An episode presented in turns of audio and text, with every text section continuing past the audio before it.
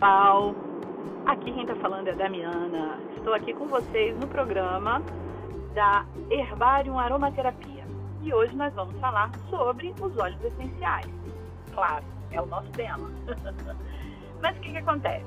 Muitas vezes as pessoas falam, ah, usa um óleo essencial, pinga assim, pinga fácil. Quando você começa a estudar aromaterapia, você vê que não é bem assim.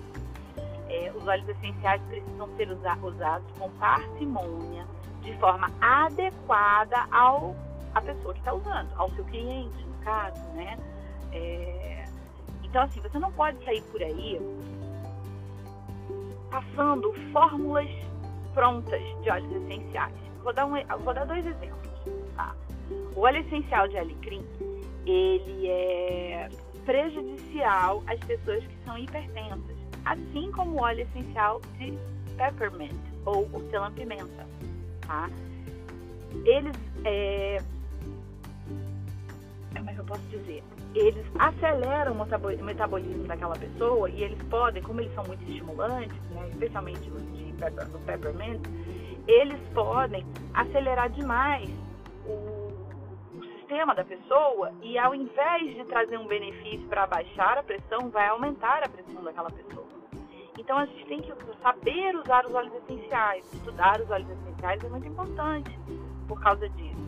É, muitas vezes você encontra pessoas que são super bem intencionadas, que trabalham com óleos essenciais, mas que não têm esse estudo bastante aprofundado. E aí, quando isso acontece, elas podem te passar um óleo essencial que às vezes não é adequado para você, sabe? Justamente por causa disso, que às vezes você tem uma característicazinha que atrapalha o uso daquele óleo essencial. Um outro fator é o seguinte: não necessariamente o óleo essencial que funciona para mim vai funcionar para você. Isso é complicado, né?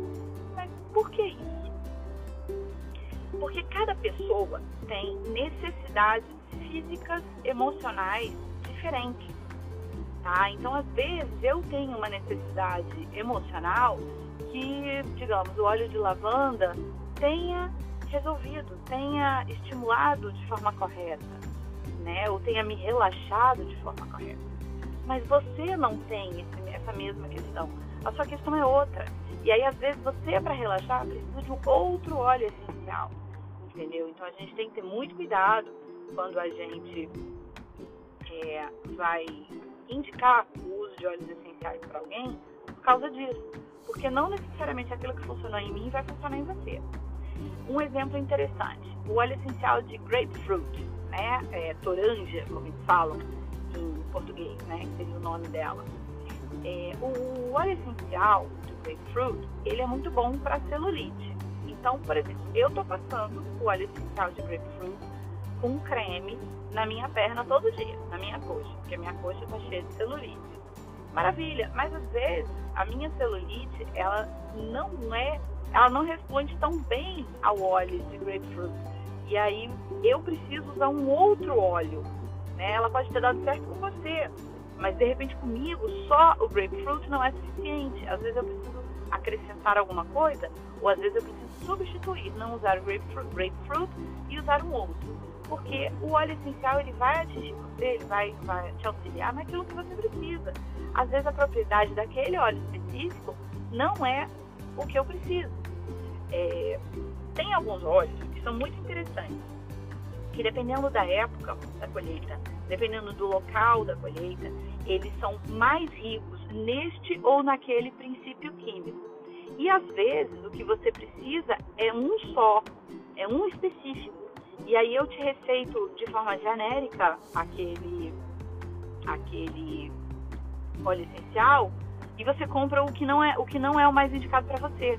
Entende? Então, assim, é bom a gente conhecer um pouquinho, estudar um pouquinho. Quem trabalha com óleos essenciais é interessantíssimo se informar bastante para não dar gafe, para poder indicar de forma adequada aquela pessoa o óleo essencial. Outra coisa, pessoas são diferentes, certo?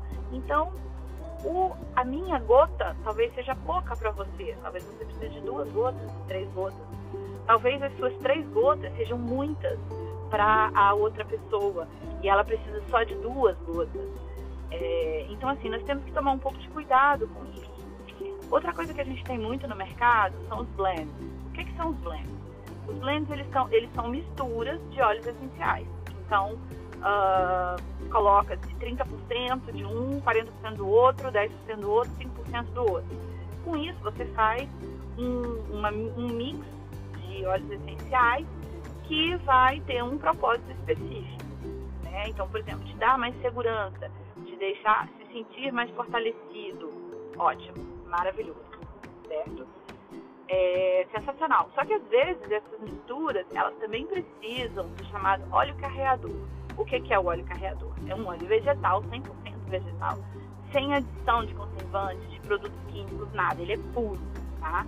Então, espremeu aquele produto é, e ele vai, ele espremeu aquele, no caso, né, por exemplo, do, óleo, do azeite de oliva, você que é prensa frio, você vai fazer a prensa do azeite de oliva, só tem azeite de oliva ali, não vai ter flor, não vai ter folha, não vai ter nada, e depois esse azeite não vai ser misturado com óleo de soja, por exemplo, tá? Então você precisa de um óleo carreador, que é esse óleo é, puro, para pingar as suas gotinhas de óleo essencial e usar essa mistura do óleo carreador com óleo essencial no caso de uso tópico, tá? É... Ou você pode usar cremes. Então, assim, são muitas coisas. Por hoje a gente ficou nessa questão da individualização do uso do óleo essencial. Eu espero que vocês gostem, espero vê-los, ouvi-los em breve. Comentem o que vocês quiserem, perguntas, dúvidas, o que vocês tiverem, vocês podem perguntar, que eu vou respondendo com prazer, ok? Então é isso, gente. Aqui a gente encerra. Eu sou a Damiana Rodrigues, da Herbarium Aromaterapia. Um abraço para vocês e um bom dia.